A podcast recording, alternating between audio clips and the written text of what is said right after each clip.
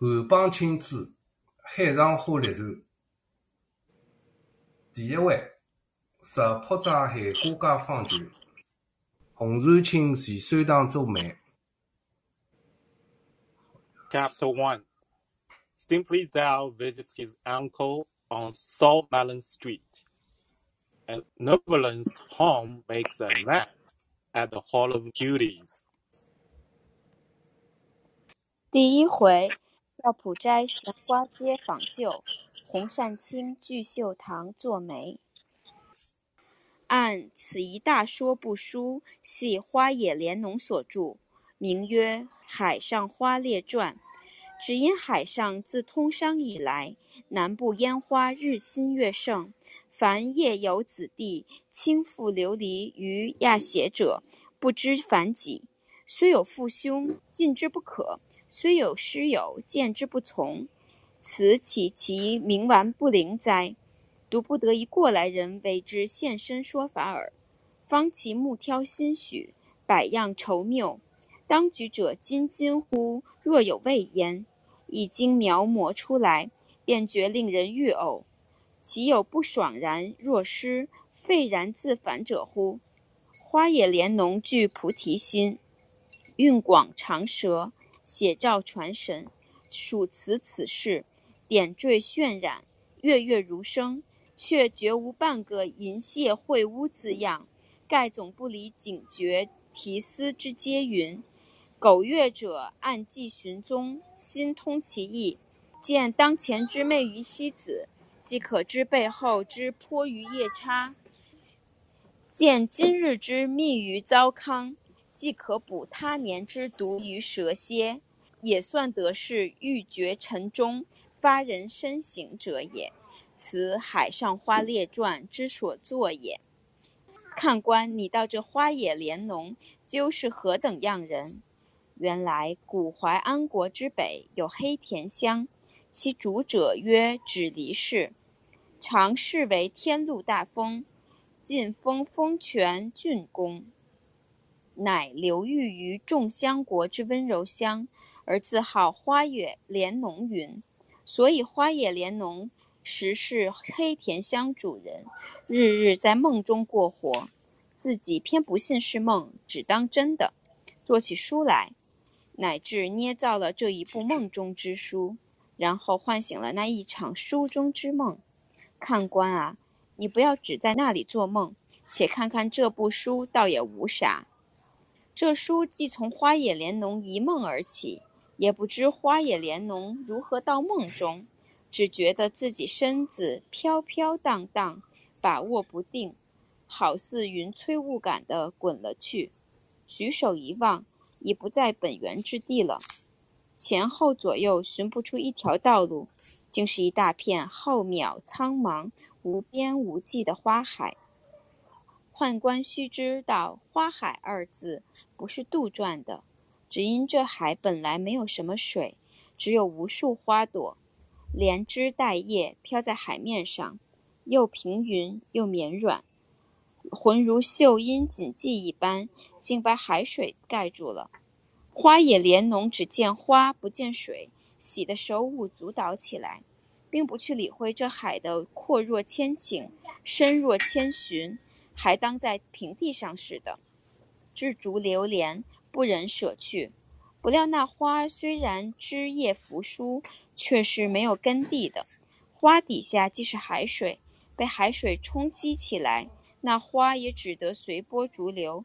听其所指，若不是遇着了蝶浪疯狂、莺栖燕渡，就为了那蚱蜢、枪狼、虾魔、蝼蚁之属，一味的披娼折辱、狼藉蹂躏，为妖如桃，浓如李，富贵如牡丹，犹能抵住中流，为群芳吐气。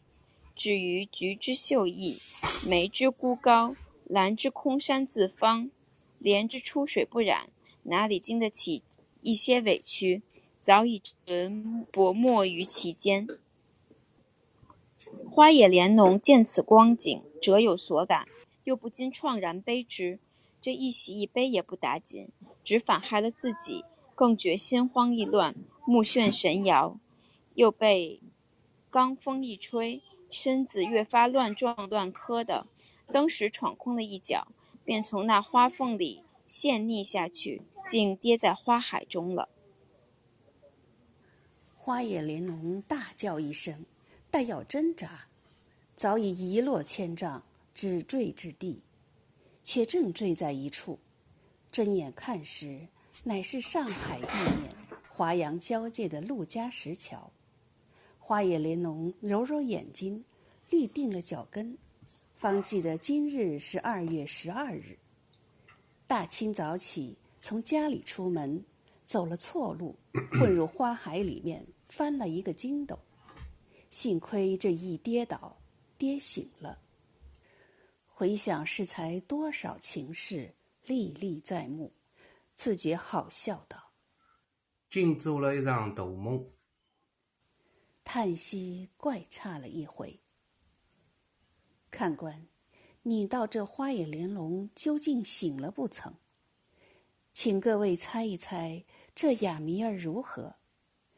但在花野玲珑自己以为是醒的了，想要回家里去，不知从哪一头走，模模糊糊折下桥来，只至桥墩，突然有一个后生，穿着月白竹布箭衣，金将宁绸马褂，从桥下直冲上来，花野玲珑让之不及，对面一撞，那后生扑嗒的跌了一跤。跌得满身淋漓的泥浆水，那后生一咕噜爬起来，拉住花野玲珑，乱嚷乱骂。花野玲珑向他分说，也不听见。当时有青布号衣中国巡捕过来查问，后生赵普斋道：“我叫赵普章，要到海瓜家浪去，路里晓得搿个毛杀猪奔过来盯我一个。”你看我马褂浪来呢，要你赔个哇！花野莲龙正要回言，只见巡捕道：“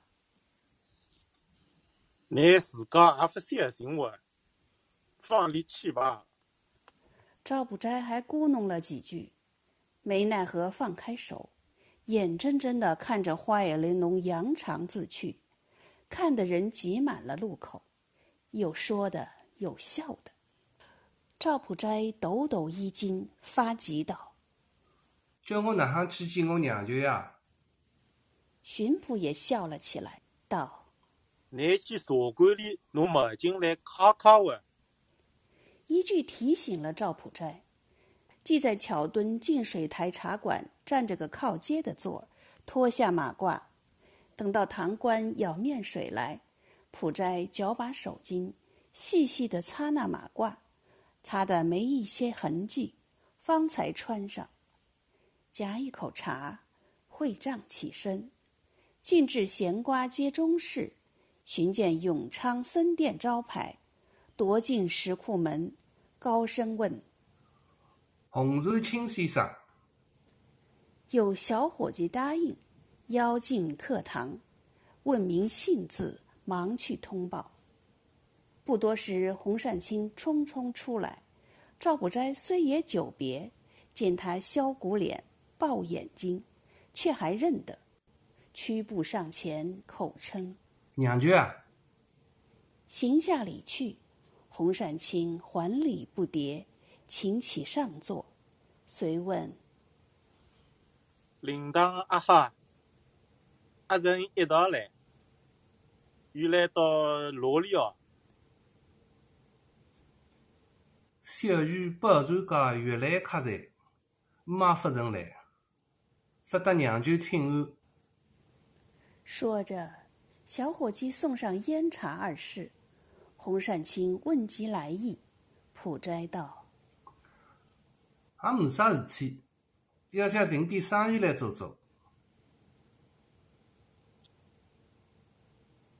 近来上海滩上，倒也不好做啥生意。”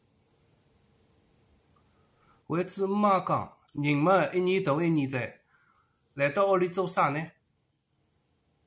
还是出来做做生意吧。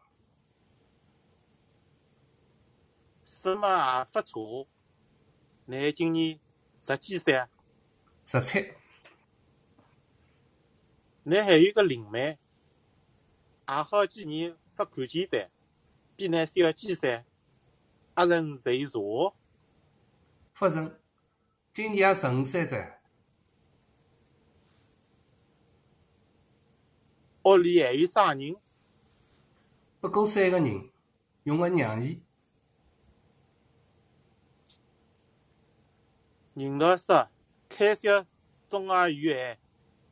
比之从前省得多了。说话时，只听得天然脊上自鸣钟连敲了十二下。单清寄留普斋便饭，叫小伙计来说了。须臾搬上四盘两碗，还有一壶酒。生就两人对坐同饮，叙一些近年景况，闲谈些乡下情形。单清又道：“你一杆子住了到客栈里，没照应啊？”有个米行里的朋友叫张小春，也到上海来寻生意，一道坐来道：“搿也勿子。”吃过了饭，开面漱口，单青将水烟筒授予普斋。你少一些，等我干出点小事体，他能一道剥头去。普斋唯唯听命，善清乃匆匆的进去了。普斋独自坐着，把水烟吸了个不耐烦，只敲过两点钟，方见善清出来，又叫小伙计来叮嘱了几句，然后让普斋前行。同至街上，向北一直过了陆家石桥，坐上两把东洋车，径拉至宝善街悦来客栈门口停下。单青约束都给了钱，普斋即请单青进站。到房间里，那同寓的张小春已吃过中饭，床上铺着大红绒毡，摆着亮汪汪的烟盘，正吸得烟腾腾的。见赵普斋同人进房，便料定是他娘舅，忙丢下烟枪，起身私见。洪善清道：“真心是张。”张小春道：“正是，老爸是寿清先生。”去过去过。夫人过来奉候，抱歉之至。千顺一回。对面坐定，赵不斋取一支水烟筒送上单青。单青道：“昨日初次到上海，前上大力照应招应。”小春道：“小日也不懂啥事体，一道上来嘛，自然大家招应点。”又谈了些客套，单青把水烟筒送过来。小春一手接着，一手让去床上吸鸦片烟。单青说：“不为吃。”乃各坐下。普斋坐在一边，听他们说话，慢慢的说到堂子官人。普斋这样开口问问，恰好小村送过水烟筒，普斋趁势向小村耳边说了几句。小村先哈哈一笑，然后向单清道：“霍兄讲要到堂子里见识见识啊哈。”单青道：“哪里去啊？还是前半街上去转转吧。”我记得西棋盘街前水塘里有个官人，叫陆水伯。大不啥？普斋插嘴道：“就去这哇。”小春只是笑，单青也不觉笑了。普斋催小春收拾起烟盘，又等他换了一副簇新行头，头戴瓜棱小帽，脚蹬金饰香鞋，身穿银灰航线棉袍，外罩宝蓝凝绸马褂，再把脱下的衣裳一件一件都折叠起来，方才与单亲相让同行。普斋正自性急，拽上房门，随手锁了，跟着单亲、小村出了客栈，转两个弯，已到了西棋盘街。望见一盏八角玻璃灯从铁管撑起在大门首，上写“聚秀堂”三个“朱”字。单亲引小村普斋进去，外场认得单亲，忙喊：“杨家妹，张都十爷朋友来了。”只听得楼上答应一声，便噔噔噔一路脚声到楼门口迎接。三人上楼。那娘姨杨家梅见了，道：“哦，洪都三爷，房间里走。”一个十三四岁的大姐早打起帘子等候，不料房间里先有一人横躺在榻床上，搂着个官人，正戏笑呢。见洪善清进房，方丢下官人，起身招呼，向张小村、赵普斋也拱一拱手。随问尊姓，洪善清代答了，又转身向张小村道：“这位是张立普先生。”小村说声：“就样。”那官人掩在庄立普背后，等坐定了，才上前来进瓜子。大姐也拿了水烟筒来装水烟。庄立普向洪善清道。正要来寻你，有多花么子，你看看还有啥人作证？继去身边摸出个折子，授予善清。善清打开看时，上面开裂的或是珍宝，或是古董，或是书画，或是衣服，底下叫明标价值号码。善清皱眉道：“嗯。”第二么事啊？第二张到南，听见说杭州李若红来了，还要去门生里看呢。庄立普道：“李如红的，我叫陈小云拿子去在，不曾有回信。么事来了罗里的。”谁来到红船书房里楼上？还要去看看。我是啊，看啥呢？赵普斋听这等说话，好不耐烦，自别转头，细细的打量那官人。一张雪白的圆面孔，五官端正，七窍玲珑，最可爱的是一点朱唇，时时含笑。一双俏眼处处生情，见他家常只戴一只银丝蝴蝶，穿一件东方亮竹布衫，罩一件原色皱心缎香马甲，下束高和皱心月白缎香三道绣织花边的裤子。普斋看得出神，早被那官人觉着，笑了一笑，慢慢走到靠壁大洋镜前。左右端详，略略鬓角，普斋望其所以，眼光也跟了过去。忽听洪善清叫道：“水灵小姐，我替你先把妹子做个媒人啊！”哈。普斋方知那官人是陆秀玲，不是陆秀宝。只见陆秀玲回头答道。答应你妹子吗？还有啥法哈？即高声叫杨家梅，正值杨家梅来搅手巾、冲茶碗，陆孝林便叫他秀宝上来加茶碗。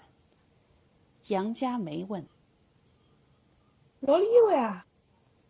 洪善清伸手指着普斋，说是：“这都这样。”杨家梅移了两眼，道。嗯，阿是点位长途少爷，我去喊修表来。接了手巾，忙噔噔噔跑了去。不多时，一路叽叽咯咯小脚声音，知道是陆秀宝来了。赵普斋眼望着帘子，见陆秀宝一进房间，先取瓜子碟子，从庄大少爷、洪大少爷挨顺进去，进到张小春、赵普斋两位，问了尊姓，却向普斋微微一笑。普斋看陆秀宝也是个小圆面孔，同陆秀玲一模一样，但比秀玲年纪轻些。身材短些，若不是同住在一处，竟认不清楚。陆秀宝放下碟子，挨着赵普斋肩膀坐下。普斋倒有些不好意思的，左不是右不是，坐又坐不定，走又走不开。幸亏杨家梅又跑来说：“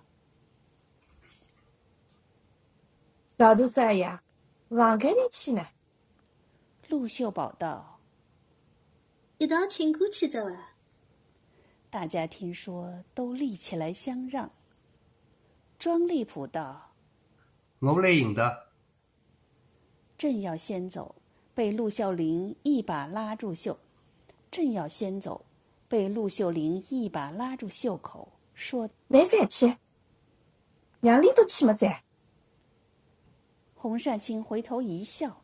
随同张小春、赵普斋跟着杨家梅走过陆秀宝房间里，就在陆秀玲房间的间壁，一切铺设装潢不相上下，也有着衣镜，也有自鸣钟，也有泥金铅对，也有彩画绢灯，大家随意散坐。杨家梅又乱着加茶碗，又叫大姐装水烟。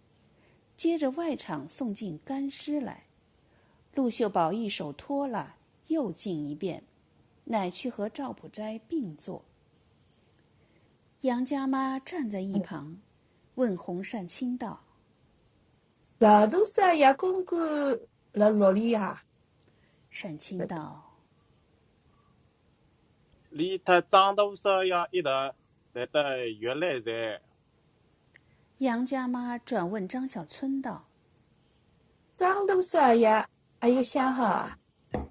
小春微笑摇头。杨家妈道：“张大少爷没相好嘛，还配个噻？”小春道：“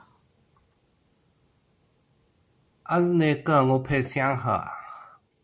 我这配子那么在哇？啊哈！”说的大家轰然一笑，杨家妈笑了，又道：“哈哈，配子相好嘛，搭长途少爷一道走走，还是哪日的啊？”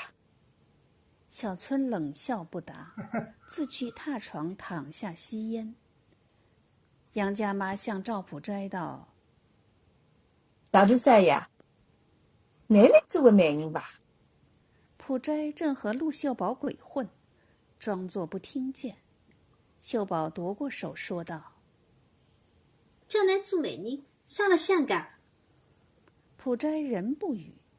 秀宝催道：“来说说。”普斋没法儿，看看张小春面色要说，小春只管吸烟不理他，正在为难，恰好庄立普宣帘进房。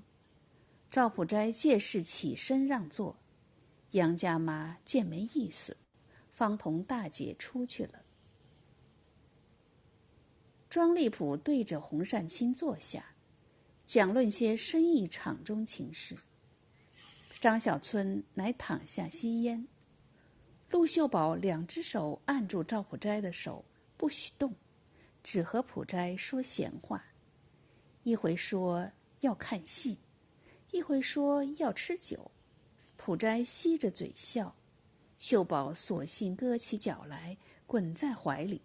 普斋腾出一手，伸进秀宝袖子里去。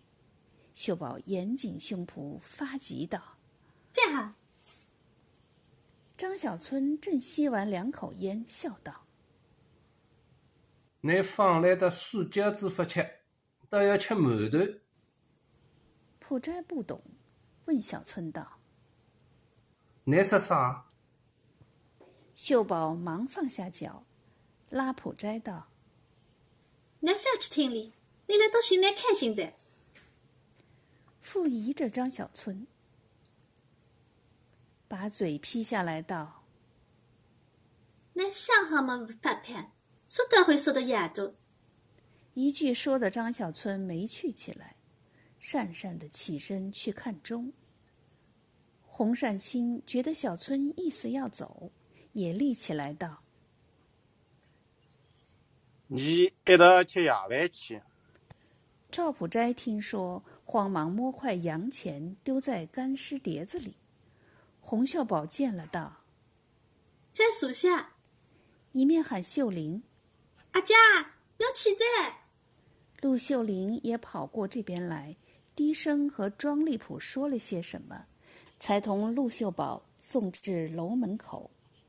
都说一些当然要来，四人答应下楼。